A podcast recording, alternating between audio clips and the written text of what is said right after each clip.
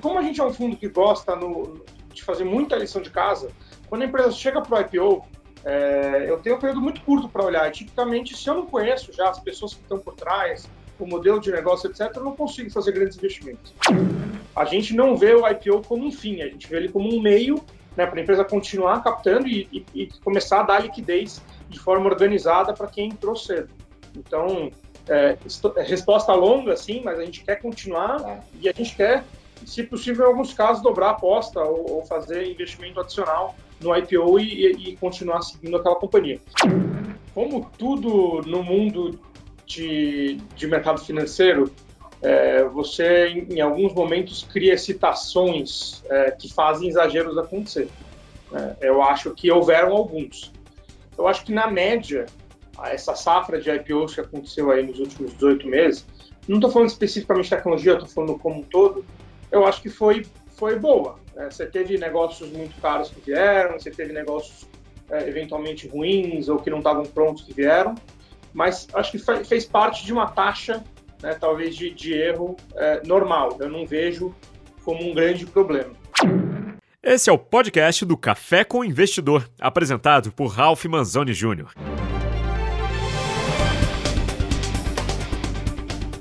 Olá, bem-vindos e bem-vindas ao Café com o Investidor. O gestor com quem eu converso hoje tem uma estratégia que está começando a se tornar tendência no mercado brasileiro, que é fazer investimentos em empresas em seus estágios pré-IPOs. Eu falo com Gustavo Heilberg, ele é sócio fundador da Hicks Capital. Gustavo, é um prazer recebê-lo no Café com o Investidor. Obrigado, Ralf, pelo convite. É um prazer estar aqui com você. Eu que já acompanhava o programa aí desde sempre como espectador. É um prazer estar aqui falando um pouco mais sobre a Rix. Então vamos começar pelo começo. Como surgiu a Rix? A Rix é uma gestora de investimentos independente, foi fundada por mim e pelo Rodrigo, meu sócio, também meu irmão, em 2012. É, e ela é resultado de um hobby nosso, é, que foi basicamente um clube de investimentos em ações que a gente teve por sete anos, de 2005 a 2012, numa época que a gente estava dedicado à, liderança de um processo de transformação numa empresa familiar, é, uma empresa chamada Grupo Scalina, que a gente acabou vendendo para um private equity em 2010. É, e aí a gente, depois da venda, saiu do dia a dia e decidiu transformar aquele hobby no, no nosso, no nosso negócio principal, né? É, e, e, a ideia inicial ali era investir em ações e, e, e, a nossa tese era de que a nossa experiência como gestor de um negócio, né, tendo a barriga no balcão do outro lado, é, nos ajudaria a ter um olhar diferente sobre as empresas e, é, eventualmente, buscar é, é resultados melhores através desse olhar mais de empresário, mais de longo prazo, super profundo é, sobre o negócio em si. É, então, a gente começou lá atrás com, com 20 milhões de reais de capital próprio e temos evoluído aí. Hoje a gente está com próximo de 2.200, é, um time de 23 pessoas. Uh, uh, enfim, agora inaugurando aí essa nova fase é, também de investimentos privados que a gente vai conversar hoje. Então, mas para eu entender, vocês começaram com capital próprio e investindo em empresas públicas? Exatamente. A gente começou lá atrás com capital próprio de 20 milhões de reais, mas já com uma visão de buscar é, é, clientes, né, outros investidores para estarem junto com a gente num, modelo de alinhamento de interesse total. Então, tudo que a gente faz aqui tem sempre bastante capital dos sócios investido junto com os nossos clientes. É, e fazendo isso, num primeiro momento, só em empresas é, públicas, né, só, em, só na bolsa. É, é, acho que a gente já, já conversou um pouquinho aqui fora do ar, né, mas a gente, durante esse período, também fazia investimentos em empresas fechadas, pessoalmente, né, é, fora dos nossos fundos abertos. É, e a gente fazia isso majoritariamente é, como forma de nos manter conectado com o que estava acontecendo também, ainda na economia real, né, é, mas também como oportunidade de investimento. E fazíamos isso majoritariamente através de fundos de terceiros, né, a gente é investidor aí de uma, de uma série de fundos de venture capital, private equity, e também através de co-investimento com alguns desses gestores. É, é, e fizemos um ou outro investimento direto nosso, privado. É, e aí, durante esse período, então, a gente estava focado em investimento em ações e isso era um, um vamos dizer, um, um complemento, uma, uma, forma de alocação do nosso, do nosso capital. Até que a gente foi amadurecendo essa visão que a gente já tinha desde lá no do começo, de que investir em empresas privadas era super complementar com a atividade de, de, de investir em empresas públicas, é, dependendo do formato que você faça, né? E no formato que a gente quer fazer aqui, a gente acha super complementar. Então, estamos agora entrando nessa nova fase é, é de, de, de, fazer investimentos pré-IPO, né? E nos posicionar como um fundo crossover. Então, me conta um pouco dessa estratégia. Quando foi que vocês resolveram é, entrar é, nesse, nessa área de fazer investimentos em empresas privadas? Mas são empresas, assim, em momentos bastante específicos, pelo que eu entendi. São empresas que, num estágio de 24 meses, pelo menos, podem estar prontas para fazer um IPO. Por que, que vocês decidiram fazer isso? Quais as vantagens de uma gestora como a Rix Capital, que atua no mercado público entrar no mercado privado? Então, desde, desde que a gente começou, a gente tinha uma visão de que o, o mercado né, de, de, Bolsa Brasileira tinha um, um, enorme potencial de desenvolvimento, que você olha para o número de empresas listadas em relação a qualquer métrica, compara isso com o PIB, compara isso com, uh, enfim, com o tamanho da, da, economia sob diversas formas, você vai perceber que uh, o mercado brasileiro é muito pequeno. Então, a gente tinha uma visão de que em algum momento esse movimento de IPOs, né, de aumento do tamanho do mercado listado, ele se aceleraria, né, e, e, é por isso que a gente né, queria estar ali investindo em empresas públicas e via um, um enorme potencial. É, a gente achava que a gente primeiro precisava ficar muito bom em alguma coisa, né? então a gente decidiu primeiro é, pô, é, consolidar nossa posição, nosso time, nossa relação com clientes é, dentro daquele primeiro produto, né, que, que, é o nosso produto de investimento em ações. Mas ao longo desse tempo essa sementinha sempre estava na nossa cabeça. Né? E de alguma forma, é, mesmo dentro da nossa estratégia de ações, a gente foi fazendo algumas coisas que tinham um pouco cara de investimento quase privado. Né? Então a gente fez investimentos que a gente chama de pipe, né? e, e através de veículos de co-investimento, em empresas como a Sinqia, por exemplo. Na época era uma empresa que era listada e valia 100 milhões de reais. É, hoje é uma empresa de alguns bilhões de reais, saiu do Bovespa+, né, do segmento de acesso, migrou para o novo mercado, fez dois follow-ons, enfim, desenvolvimento substancial. A própria Eneva, que a gente participou do, do, do re-IPO, né, na época do follow-on, é, como um âncora do, do, do follow-on, e, e, também fizemos um investimento nesse caso, também empresa que na época valia perto de 3 bi, hoje vale mais de 20 bi. É, e aí, mais recente, isso de fato começou a evoluir ali no começo de 2020, um pouco antes da pandemia, uh, a gente começou a ter a visão de que o movimento de investimento privado estava se acelerando muito no early stage das empresas de tecnologia, né? Então você vê quase todo dia um novo fundo de, de venture capital sendo criado, um novo fundo de fora vindo para cá, é, muitos investimentos sendo anunciados. A gente vê que é, isso aqui é como um, um, um, gargalo que se move, né? Então primeiro você não tinha primeiro você não tinha empreendedores, depois né, você, você, é, aí você tinha um ovo a galinha, não tem empreendedor, não tem fundo e tal. Aí esse negócio começou a se resolver é, hoje você tem já um volume de capital bastante expressivo ali na base dessa pirâmide de empreendedorismo. Isso foi evoluindo. Também vários novos fundos sendo criados aí de private equity, de growth, etc.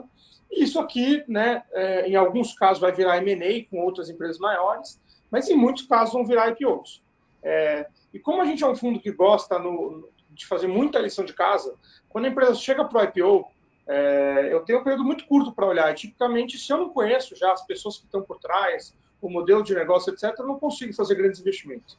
Então, o nosso racional tem a ver, de um lado, qualitativamente, com aprender mesmo. Né? Se a gente começa a olhar essas empresas enquanto elas ainda são privadas, quando elas chegam no momento de abrir o capital, é, eu tenho uma, uma, capacidade muito maior de avaliá-las e, eventualmente, fazer alocações mais importantes nessas empresas que a gente acha que enfim, vão, vão ser super relevantes para o mercado de ações de amanhã.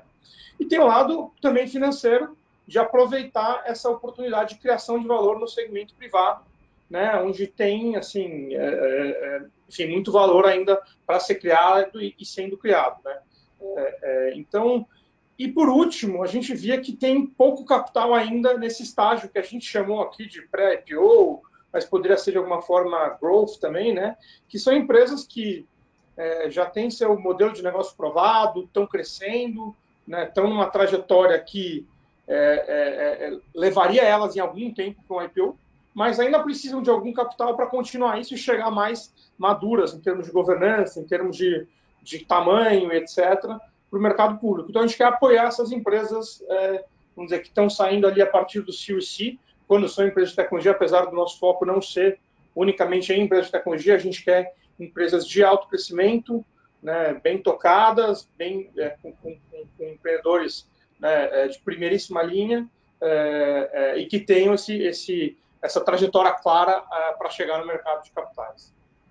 O Gustavo, mas do ponto de vista do investidor, como você, é, tem mais valor investir no pré-IPO do que só no IPO? Você vai conseguir fazer com que esse capital renda mais? Acho que o, o natural aqui, né, espera-se que quando você investe no pré-IPO, você potencialmente, em alguns casos, consegue ter um múltiplo um pouco mais baixo, né, um múltiplo significa lá, talvez, a simplificação da métrica de avaliação de um negócio um pouco mais baixo do que você teria já numa empresa pública, porque você tem ainda menos liquidez, você ainda tem né, um desconto ali, talvez por, por questões de governança, etc., mas principalmente liquidez. É, mas mais importante do que isso, tem muito a ver com a nossa filosofia. A gente acha que você ganha dinheiro com o crescimento do negócio. Então, se você entra antes, né, o negócio cresce dois anos a mais, 30, 40, 50, enfim, o número que for ao ano, você vai carregar esse crescimento né, por mais tempo. Então, a gente acha que ao, ao antecipar um pouco a nossa entrada, a gente captura né, um, um, uma parte maior dessa, dessa criação de valor de um negócio. E você tem pelo menos dois investimentos nessa linha, que é a OMI e a F360. É, porque me fala um pouquinho do racional desses dois investimentos. Tá. É, bom, a, a F360 foi um investimento que a gente fez em agosto de 2020. Ela foi o nosso primeiro investimento institucional, assim, né, onde a gente de fato trouxe capital de terceiro junto com o nosso, através de uma estrutura de, de um fundo de, criado para esse propósito. Foi uma situação oportunística. A gente tinha um relacionamento né, com um dos sócios, que era a High Partners, que nos trouxe o deal. A gente conhecia muito do setor, porque é, na vida pregressa tive experiência com varejo, franquia, etc. E também gostávamos muito do setor de software, é, gostamos muito do, do fundador é, e acabamos encontrando ali uma oportunidade de, de fazer um investimento é, e, e, enfim, acabamos fazendo. Né. É, mais para o final do ano, a gente de fato arredondou a nossa tese ali do foco e tal, e, e, e é, decidimos focar mais nessa tese de pre-IPO. Não quer dizer que a gente não pode nunca investir em empresas mais, um pouco mais, é, vamos dizer, é, cedo, como foi o caso da F360, mas vão ser situações super especiais, né? Não vai ser a regra. A regra nossa é mais nesse, nesse estágio do pré-IPO. E aí, desde então, a gente fez duas, dois outros investimentos. Então, você falou F360, faltou uma, que foi a Boa Safra, foi a primeira que a gente fez, né? A Boa Safra ela está no limite do nosso espectro de investimentos é. professor. Porque você entrou no IPO, você ancorou o IPO da Boa Safra. Exato. Por que, que a gente trata a Boa Safra como investimento privado, apesar dele já ter sido feito tá. no próprio IPO? Porque ele tem componentes de um investimento privado. Assim. Primeiro, que a gente se comprometeu com o investimento antes do IPO estar na rua. Né? Então, a gente assinou um contrato, né, uma obrigação nossa de colocar o dinheiro se o IPO é, é, é, se concretizasse. Né? É, a segunda coisa é que a gente é, tem mecanismos de governança. Né? Então, a gente tem direito de indicar um conselheiro, a gente participou da construção do Equity Story, a gente ganhou warrants por ter feito esse, esse investimento, ajudado lá né, o Marino como empreendedor a viabilizar esse negócio. Então, esse investimento, eu diria que ele está no limite do espectro, né, dentro desse, desse mundo do IPO, é a própria ancoragem em si ali, né, um outro, um outro mecanismo que a gente poderia usar para fazer a mesma coisa, por exemplo, é um SPAC, né? que é uma forma de você pegar uma empresa privada e levá-la para o mercado público. Tá? É, aí no outro limite do espectro, né, o, talvez o tradicional pré-IPO aqui foi o caso de OMI, é, onde a gente entrou na rodada é, que foi liderada pelo SoftBank, junto com um grupo de outros investidores também é, é típicos de, do mercado de ações, né? É, e aí a tese da OMI é uma tese clássica de um pré-IPO, é, foi uma série C, né, empresa que está crescendo é, muito e que a gente acha que tem grandes chances de fazer seu IPO aí nos próximos dois, três, quatro anos, quando ela quiser no final. Mas o importante é se ela, se ela seguir a trajetória dela, ela poderia fazer seu IPO aí em, em dois anos com, com tranquilidade. Gustavo, o que é interessante no que você comentou comigo, você citou a Boa Safra, setor de agro, Home, F360, setor tecnologia. Você tem uma tese? Assim, o que você busca? É, quais são as características das empresas e dos empreendedores para que você faça esse investimento nesse estágio bem específico delas? É, a gente basicamente olha para é, negócios de alto crescimento, como tese geral, tá? E isso tipicamente né, tem a ver com negócios que têm é, é, algum tipo de crescimento setorial e, eventualmente, algum, alguma vantagem específica da empresa. Né? Depois eu posso até mencionar um pouco dos dois casos aí, mas são empresas que crescem mais do que 30% ao ano e que têm um retorno sobre capital, né? um, um unit economics, quer dizer, o, o, o, o, o, resultado no limite de um produto vendido, de uma licença vendida, de, é, é, já é super provado e cresce muito. Né? A segunda coisa que a gente olha muito é uma empresa que tem um dono claro, que quer continuar no negócio, criando valor por muito tempo, né? É, e que é muito bem administrado. Então, no caso da, da, da OMI, né, o Marcelo é o empreendedor que a gente apoiou e que é, é o dono desse negócio. E no caso da Boa Safra, né, o, o, o, Marino, que também é fundador e é o CEO da, da companhia. É, e, e, do ponto de vista setorial, a gente não tem limitações, mas é, é, é, a gente tem coisas que a gente gosta num negócio, assim, indo para um nível um pouco mais específico. Então, a gente gosta muito de recorrência, por exemplo. Né? É, é, a gente né, gosta de negócios com margens altas, que, que, enfim, aguentam desaforo. A gente gosta de setores que estão no início de um processo de consolidação e crescimento, né? e que, portanto, quando o setor cresce, a chance de você ter né, briga para o market share ela, ela, ela é um pouco menor. É, é, então, enfim, essas são algumas das características. É, e se você olhar, só para fazer aqui um paralelo rápido, né, a Boa Safra está no, no, setor agro, que talvez é o setor que mais cresce no Brasil, é, ou um dos que mais cresce. É, ela tem 6% de market share, está dentro do, do setor agro, num, num, num subsegmento que é o fornecimento de tecnologia, né, de semente de tecnologia para o agricultor, então cresce ainda mais do que a média. É, e ela tem 6% de market share, ou seja, é, é, e, e, o próximo, o próximo no ranking, ela é a maior do Brasil, tem menos de 3. Então o mercado tem um espaço de consolidação enorme ainda. Se você fizer o paralelo né, com a OMI, cresce também, o mercado de software cresce muito, o mercado de SaaS cresce mais ainda, é, e a OMI tem, na nossa visão, o melhor produto, né, o melhor time, é, e tem ganhado share dentro desse mercado também, e vai continuar por muito tempo. Então, ele está tirando o cara do Excel e trazendo né, para um RP, é, em alguns casos, tirando ele de um RP legado, né, menos, é, menos atual, para também usar um produto melhor. Então, tem várias características assim que, apesar de serem setores diferentes, é, elas, elas são iguais. E o último ponto que acho que é interessante sobre o nosso modelo aqui, a gente tem um time dedicado para olhar os investimentos privados em todo o aspecto que toma mais tempo e é menos alavancado, porque toda a parte de estruturação do deal, negociação de contratos, né, tem toda a estruturação do negócio com o founder, etc. A gente tem duas pessoas com muita experiência nisso, que é o Marcelo Sequeto, o Zé Pacheco, todos com bastante experiência em, em private equity. E a gente é, é, se alavanca no conhecimento dos nossos analistas né, do mundo de public, é, do ponto de vista de conhecimento setorial. Então, a gente tem um analista que olha a água dentro da bolsa e que ajudou tremendamente a gente no, no, no time de private a, a, olhar. E o legal é que ele também aprende a olhar para uma empresa privada coisas que ele vai levar é, para criticar o mundo público. E no lado de, de OMI também, a gente tinha uma analista que cobria software, né, que ao olhar o OMI aprendeu um monte de coisa sobre TOTO, sobre links é, e, e, etc. E ao mesmo tempo ela não tira o olho da bola, porque a parte mais é, hard do negócio, que é a estruturação, é o time de líquidos que faz. Mas você tem uma troca de inteligência e uma alavancagem quando um negócio aparece, que é diferente de um fundo que eventualmente a gente tem hoje 11 analistas aqui no nosso mundo de público, né, olhando diversos setores. Então, e falando com empresas públicas, privadas, diversos segmentos. Então, essas coisas naquele lado que eu falei do soft, né, além de ganhar dinheiro, a gente acha que uma coisa ajuda muito a outra.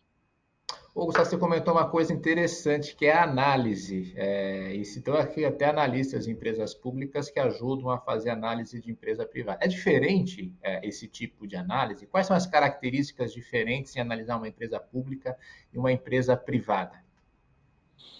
Então, no, no, vamos dizer, no estágio que a gente está olhando, a gente acha que é, é, é, bastante parecido, assim, até por isso que a gente decidiu esse foco. Quando você olha uma empresa super inicial, você vai olhar, vai avaliar basicamente o mercado e o, e o fundador, né? É o time. Porque essa empresa vai ter que ajustar o modelo de negócio dela várias vezes ao longo do tempo, né? ela não tem o product market fit, não tem o produto provado, não tem o, o, o, o modelo de, de monetização né, claro. À medida que ela vai evoluindo e ela já está chegando ali perto do que seria né, um IPO, é, ela já tem um modelo de negócio provado, ela já tem um modelo de receita, ela já tem né, um, um, time ali em place, né, com obviamente sempre coisas que podem melhorar e serem reforçadas, mas ela já está muito mais madura. É, e aí é, é, o trabalho fica muito parecido, assim, a, o que a gente vai olhar é o time, é, mas a gente vai fazer um, uma análise muito profunda do mercado do ponto de vista competitivo e de estrutura de competição e de tamanho de mercado, é, e vamos olhar para a valuation, né? É, é, que é o que a gente, exatamente, praticamente o que a gente faz quando a gente olha para uma empresa pública. Eu diria que a única vantagem da, da, de olhar para empresas públicas, e ela é uma grande vantagem, é que a gente pode mudar de ideia. Né? Então a gente, a gente olha, a gente tem uma opinião sobre o mercado, sobre as pessoas e, e, etc. E, e, essas coisas mudam, para o bem ou para o mal. Né? E você tem liquidez para sair rápido dela. Exato. No mundo Na privada privado, é um casamento de um pouquinho longo prazo maior. Se deu errado, não tem muito Exato. jeito.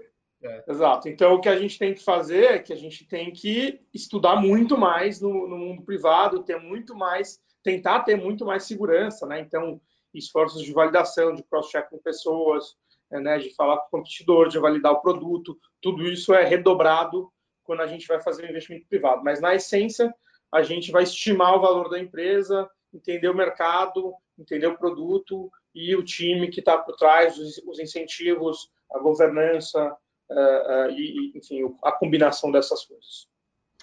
Você disse que tem uma equipe para atuar no mercado privado. É... E eu queria entender também, Gustavo, como você é, aloca capital para esses investimentos. Um fundo de Venture Capital Private Equity tem um modelo tradicional. Ele capta com investidores e tem um tempo para fazer esses investimentos e sair desses investimentos. É, vocês se estruturaram de que forma? Vocês não organizaram um fundo para fazer esses investimentos?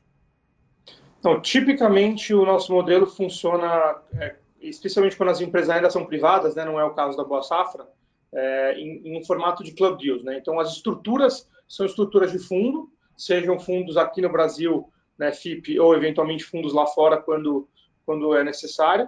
É, os investidores é, são os mesmos normalmente, são os nossos próprios clientes é, dos nossos fundos públicos. Né? Então, é, é, o que eu adoraria fazer é um modelo americano, que é você, dentro do próprio fundo de público, você pode criar um side pocket e fazer o um investimento usando um pedaço daquele capital. Como isso não é possível, eu tento emular isso, que é basicamente eu ofereço para os meus clientes que querem investir, fazer um investimento naquele negócio, eles têm uma espécie de direito de preferência, né? então, se eles manifestarem interesse, eles acabam recebendo toda a alocação daquele fundo, é, é, e se sobrar alguma coisa, eventualmente eu posso convidar algum outro investidor é, é, terceiro. Nos, nos, casos que a gente fez até hoje, eles foram 100% investidos por, por clientes da casa. É, é, e aí hoje, então, a gente tem um veículo dedicado para F360, um veículo dedicado para a OMI, né? E nos casos das empresas públicas, como é o caso de Boa Safra, daí sim eu consigo é, fazer uma alocação dentro dos meus fundos que estão abertos aí disponíveis né, nas plataformas, os family offices, etc. Eu também tenho no caso de Boa Safra, porque ele foi um investimento grande, é, que eu não queria, vamos dizer, concentrar demais também dentro do meu fundo aberto, dadas as características do negócio, eu também tenho um veículo específico dedicado que ficou com um pedaço do investimento. E você vai fazer mais investimentos privados? Eu pretendo fazer mais investimentos privados, né, não dentro desse veículo, dentro do, do... Sim, em outros, criar novos veículos para fazer. Isso é uma estratégia agora da RIX, participar mais do mercado privado, fazendo mais investimentos. Sem dúvida. A gente está olhando uma série de oportunidades. A gente aqui não tem meta de fazer negócio, né? A gente está muito mais preocupado em fazer bons investimentos do que fazer muitos. Então, eu diria que a gente quer fazer entre zero e dois negócios por ano. é, se eu fizer zero um ano, tudo bem. Né? É, se eu fizer três também, tudo bem. Mas depois do segundo, a gente brinca que a barra tem que subir, porque eu quero garantir que eu não estou, é, é, vamos dizer, é, é, sendo levado assim demais, né? Ou que a barra está muito baixa. Você também comentou, Gustavo, que fa fazia investimentos é, na pessoa física é, em empresas privadas, em startups. Um investimento que é conhecido de vocês é a Acesso Bank, que foi comprada pela Melius. Né? No fim das contas, é quase que um pré-IPO, porque está se tornando, vai fazer parte de, de uma empresa pública.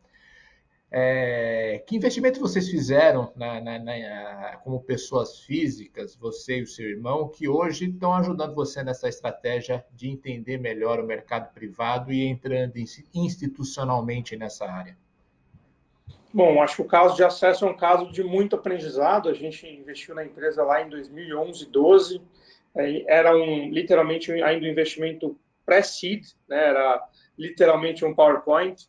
A empresa passou o, o, o, ecossistema de venture capital era bem diferente na época, a empresa passou por claro. todas as dificuldades que você pode imaginar, assim, desde falta de capital, desde problemas operacionais. É, é, a gente foi, foi investindo mais ao longo do tempo, acabamos virando o segundo maior acionista da, da companhia, né? E, e, eu acabei virando até chairman do conselho é, há uns quatro anos atrás, então participei bastante ativamente né, do processo que nesses últimos anos que acabou resultando nessa, nessa fusão com a Melius. A gente está muito animado é, com, essa, com essa nova fase ainda, né? Porque a gente, na verdade, trocou as ações de acesso por ações de Melius. Então, hoje a gente é o grupo de acionistas da acesso, uma acionista relevante da Melius, com próximo ali de 9% da, das ações. É, então, esse, esse caso, a gente aprendeu muito sobre vários aspectos em relação ao que a gente queria, não queria num negócio. Aprendemos também muito sobre fintech, sobre né, o que os fundos queriam numa empresa que eles fossem investir, etc. A gente tentou né, fazer e fez algumas rodadas de captação de fato lá.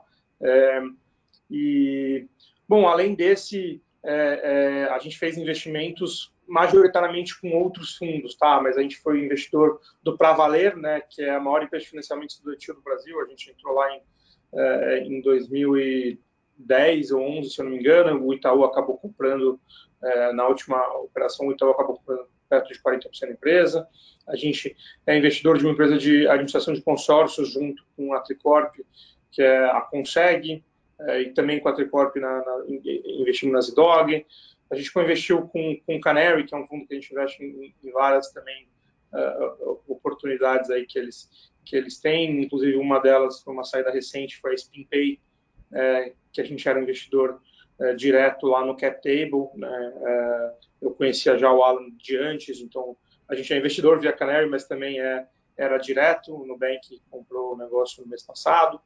É, enfim, e acho que esses investimentos nos ajudam muito a ter uma visão boa sobre o que está acontecendo no mercado, do ponto de vista de tendência de mercado, do ponto de vista de também originação de relacionamentos e, e acho que também em geral, a gente tem conseguido né, ter um, um, bom relacionamento com os founders, e aí muitos dos negócios que surgem acabam sendo por aí, né? A gente ajuda, tenta ajudar muito a empresa dentro do que tiver ao nosso alcance, e aí com isso, é, é, é, enfim, os, os, os, sócios que a gente tem acabam nos apresentando novos negócios, é, e, e tem aquela máxima de que gente boa atrai gente boa, investimento bom também atrai investimento bom, sócio bom atrai outros sócios bons, né? Então, você quer estar nas nas rodas certas, né, com gente legal, é, que essas coisas acabam ajudando a trazer assim é, é, é inteligência, né, que a gente aplica ao nosso fundo de public também aos investimentos privados e negócios.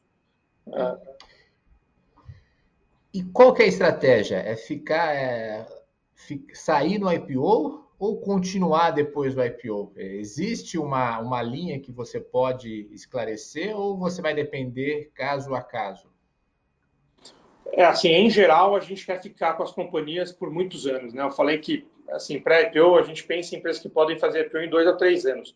Normalmente, o nosso horizonte é no mínimo cinco, né? E isso é tanto no mundo público quanto no privado. Então, eu poderia dizer que, se a gente pensa assim, talvez o nosso horizonte para o privado seria mais próximo de sete ou coisa do gênero.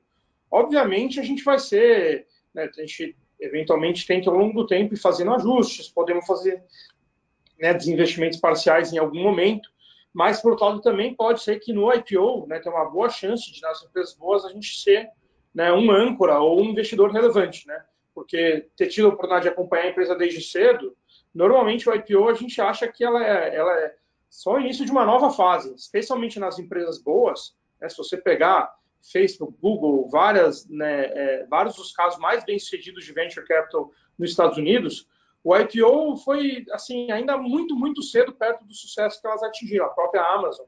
Né? Então a gente não vê o IPO como um fim, a gente vê ele como um meio né, para a empresa continuar captando e, e, e, começar a dar liquidez de forma organizada para quem entrou cedo. Então, é, é, resposta longa, sim, mas a gente quer continuar é. e a gente quer, se possível, em alguns casos, dobrar a aposta ou, ou fazer investimento adicional no IPO e, e, continuar seguindo aquela companhia. E como a gente tipicamente não vai ser price maker no IPO, né, né a gente não tem, não vê nenhum tipo de conflito, porque enfim, o que define o preço do IPO é o mercado, a gente só vai decidir se a gente quer comprar né, naquele preço ou não através dos nossos fundos é, é, de bolsa. Agora, a tese do pré-IPO precisa do IPO. Ou seja, sem IPO você não tem a tese do, do pré-IPO. Você pode sair, evidentemente, para uma venda com, com um estratégico que faz parte do jogo. Mas nos últimos anos, acho que desde o ano passado nesse ano, você está com uma liquidez gigantesca e teve uma série de IPOs é, o segmento tech, que praticamente não existia na B3 aqui no Brasil, passou a existir. Várias empresas foram a mercado, captaram, e boa parte dessas empresas está é, tá passando por uma ressaca. Isso não é um problema para a sua tese? Olha, Ralf, eu acho que, é, como tudo no mundo de, de mercado financeiro, é, você, em, em, alguns momentos, cria citações é, que fazem exageros acontecer. É, eu acho que houveram alguns. Eu acho que, na média, essa safra de IPOs que aconteceu aí nos últimos 18 meses, não estou falando especificamente de tecnologia, estou falando como um todo, eu acho que foi, foi boa. Né? Você teve negócios muito caros que vieram, você teve negócios é, eventualmente ruins ou que não estavam prontos que vieram, mas acho que fez parte de uma taxa né, talvez de, de erro é, normal. Eu não vejo como um grande problema. É, é, e a nossa opinião é que para negócio bom sempre vai ter mercado. Você pode ter por algum período curto, eventualmente uma uma divergência grande de expectativa entre quem está no mercado, que eventualmente está vendo as empresas muito baratas, como por exemplo é o caso hoje, né? E empresas privadas que falam, ah, mas muito barato eu não quero sair, eu prefiro esperar. É, mas quando a empresa é muito boa e principalmente quando os sócios entendem que o IPO é mais uma etapa e não é um fim, ou seja, ele não tem que ali maximizar o valuation no extremo, mas sim trazer um grupo de sócios que vai apoiar ele e que vai, e que vai ganhar dinheiro junto com ele, a chance de dar negócio é muito maior. Então a gente acha que vão continuar acontecendo os IPOs, talvez em momentos de excitação em número muito maior, em momentos de menos excitação em, em, em, número menor, mas vão continuar acontecendo. É, é, e eu espero que tenha ficado também alguns aprendizados aí, tanto para os bancos de investimento, quanto para os empreendedores, para os fundos, em relação ao que é o processo de um IPO. Né? Então, é um pouco o que eu falei, assim, o, o mercado não é um cara que você vai fazer negócio uma vez com ele e nunca mais vai ver. O mercado é um sócio que você vai trazer, assim como quando você traz um sócio privado, não adianta você né, é, é, é, é impor um preço alto demais, vender expectativas que você não vai conseguir entregar, porque ele vai te cobrar um preço ali na frente, o preço da, da desconfiança, né? É, e, e, isso é muito difícil depois de reverter. Então, acho que os empreendedores, os fundos, têm que ver o mercado como não como a alternativa mais cara de captação, mas sim como uma alternativa boa de captação para ele continuar a trajetória e poder fazer múltiplas, múltiplos financiamentos ao longo do tempo, né, com baixo custo de governança, com baixo né, é, talvez é, estresse é, né, de, de, execução e também dar liquidez para quem entrou lá no começo. Acho que isso é um. Segundo, é, as empresas vão estar prontas, né, prontas do ponto de vista de modelo de negócio, do ponto de vista de governança. Acho que algumas empresas correram muito para aproveitar uma janela né, é, e, e, talvez, enfim, chegaram um pouco cedo demais né, é, para a Bolsa.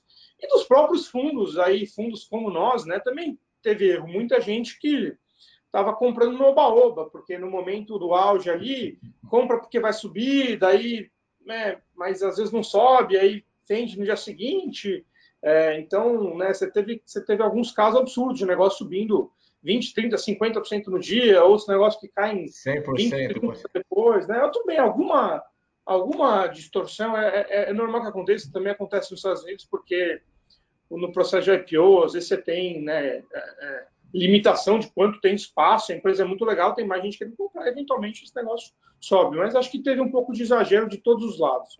Dito isso, eu acho que no, no, no todo, eu acho que é um movimento super positivo, que eu acho que vai continuar. Eu acho que tem uma mudança estrutural do mercado, que é o motivo pelo qual eu acho que vai continuar, que é o capital, pensando primeiro né, na base de investidores, ele foi descentralizado. Há 10 anos atrás, ele estava em fundos de ações dos bancos e um pouco em gestoras independentes. Hoje você tem é, centenas de gestoras independentes, com gente esperta, captando recursos nos diversos family offices, plataformas, etc. Essa turma toda inteligente, né, é, é gente procurando bons negócios. É, e é decisão descentralizada, né? Então, não é mais um cara que decide o que é bom e o que não é bom para vir para o mercado. E vai ter gente que vai gostar de um negócio, vai ter gente que vai gostar do outro, etc. É, então, e é mais capital também, né? Capital esperto procurando boas oportunidades. E, e aí, do outro lado, como eu falei, você tem, você, é, é você tem o, uma onda né, de empresas recebendo investimento, crescendo, etc. Essas coisas né, tem que se Sim. encontrar e tem que dar negócio. Você tem hoje, só para. Acho que o último número que eu vi é 100 a 150 investimentos de private equity ou venture capital por ano no Brasil. Né? Em algum momento, você devia ter 100 a 150 IPOs por ano, porque se, uma parte disso vai virar M&A, mas assim, senão você vai acumulando empresas privadas, os fundos nunca saem, né? esse negócio não funciona. Então, algum dia, esse negócio entra numa estabilidade, você vai ter um flow constante de empresas novas recebendo capital, é, em diversos estágios, e empresas abrindo capital. O investidor brasileiro está preparado para investir numa empresa, e aí eu estou falando de empresas de tecnologia, em que não dão lucro, tem crescimento acelerado, mas uma parcela considerável delas, quando chega a bolsa, são deficitárias. É, essa mentalidade é comum nos Estados Unidos. É, no Brasil, até onde eu posso enxergar, não era tão comum. É, mudou esse mindset? Eu, eu não gosto dessa, dessa, generalização, tá? Eu acho que, na, assim, é, tem investidores que não estão, mas eu acho que tem investidores que estão. Eu já ouvi algumas vezes de endowments americanos e family offices lá de fora que o, o Brasil é um, é um, país que tem alguns dos melhores investidores do mundo, assim, né, de de preparação, gente que olha muito o que está acontecendo lá fora, né, copia, aprende e, e, e né, você tem o Leblon ali, né, que é uma escola de, de gente boa para o mundo de investimentos é, a própria Faria Lima. Então, eu acho que sim, o investidor, é, é, é, vamos dizer, tem investidores preparados, tá? Não consigo dizer que são todos que gostam e que estão preparados, mas eu acho que sim tem. É óbvio que o mercado americano está mais maduro nesse sentido. É, eu acho que o, que o que tem que ser observado nesse aspecto de dar lucro ou não é que a gente brinca aqui dentro, né, que a contabilidade das empresas mudou muito a mudança de modelo de negócio. No passado, uma empresa que ia crescer, uma indústria, uma, uma varejista, ela comprava uma, um, um, um, centro de distribuição, construía, comprava uma fábrica, comprava uma loja, isso era CAPEX. Hoje, uma empresa de software que quer crescer, ela escreve linhas de código, que são pessoas que ela contrata para desenvolver, ou ela investe em marketing para atrair novos consumidores, ou ela dá um desconto no preço para atrair mais consumidores e depois monetizar isso de outras formas. E isso tudo que antes era CAPEX, é, virou OPEX. Né? Se você olhar a última linha, né, a geração de caixa, tanto faz. É, só que o lucro nesse negócio aqui que você investe em despesa é, é, é, negativo ao passo de que quando você tinha negócio de capex, o lucro é positivo, mas a geração de caixa não necessariamente. É, e isso aqui, de um, é, isso tornou muito mais complicado a vida do analista, é, porque você permite generalizações. Né? Então, todo mundo justifica não gerar lucro com crescimento. Mas você tem crescimento bom e crescimento ruim. O que é crescimento, na nossa visão, bom? Quando você olha para o Unit Economics, né, o, o, o, valor de cada venda ou de cada produto vendido, ou, enfim, é, é, de, de, um serviço prestado, e a, aquela venda gera valor. E a empresa não está gerando lucro na última linha porque ela está investindo é, para crescer muito rápido aqueles negócios que geram valor, e isso naturalmente vai acontecer. Né? Então, caso da, da Amazon lá fora e N outras empresas aí de software é, é que aconteceram. O que, que não é o, o, o, o, lucro bom na nossa visão, ou pelo menos não é bom para o mercado de capitais? É aquele negócio que perde dinheiro, às vezes, numa, em cada venda, ou que não tem um modelo de monetização e vai descobrir esse modelo de monetização algum dia. Então, ah, eu vou ganhar usuários aqui e um dia eu vou ver como eu monetizo esse negócio. Aí eu acho que o mercado de capitais não está tão pronto no Brasil para absorver, porque é muito mais complexo de, de, de olhar. É. E em muitos casos, a verdade é que a empresa não tem um modelo é, é, o suficiente. E essa dinâmica de reportar é, resultado a cada trimestre, não pode abrir toda a informação porque ela é muito pública e pode prejudicar a concorrência.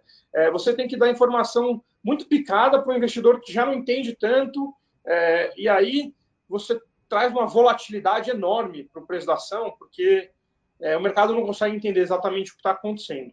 Então, eu acho que tem alguns negócios que eu diria que vieram para a bolsa um pouco antes da hora nesse sentido, não porque não geram lucro, mas porque não tem ainda, não estão prontos para reportar é, e não tem um modelo de negócio comprovado é, e não podem, às vezes, né, dar a informação que o investidor precisaria no mercado público para entender a direção que a, que a companhia está indo.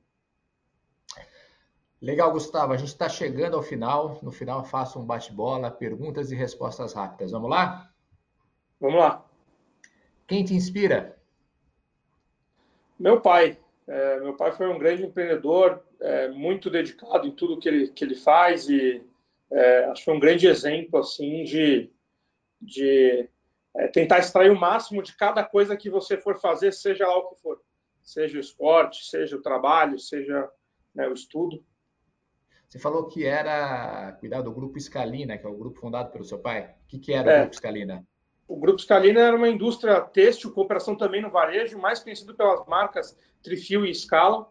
É, e, e, meu pai fundou esse negócio junto com meu tio. Um empreendedor ou uma empreendedora que você admira? Olha, eu acho que é, o Jeff Bezos, sem dúvida, é um cara que, que é, trajetória incrível, admiro muito. Acho que no Brasil o Guilherme Benchimol, a história também é inacreditável, é, Jorge Paulo Lehmann, é, enfim, André Esteves, tem, tem, tem vários aí que eu, que eu admiro. São vários. Um erro. Acho que na maior parte os erros que, que eu cometi, ou nós cometemos aqui, tiveram a ver com pessoas. Né? Então, é, eventualmente não ter não ter feito a leitura adequada né, do, do propósito, do, do, do alinhamento de, de, de, valores, etc. É, e aí depois você, você acaba colhendo isso é, ao longo do tempo. E um acerto? Eu diria que é exatamente o inverso disso. É, assim, quando a gente apostou em gente boa, a gente nunca se decepcionou. É, então, é, esse, é, esse é um negócio que eu, que eu levo sempre aqui para investimentos e, e, e, em geral, é, relacionamento com pessoas é, é, tudo. Um livro.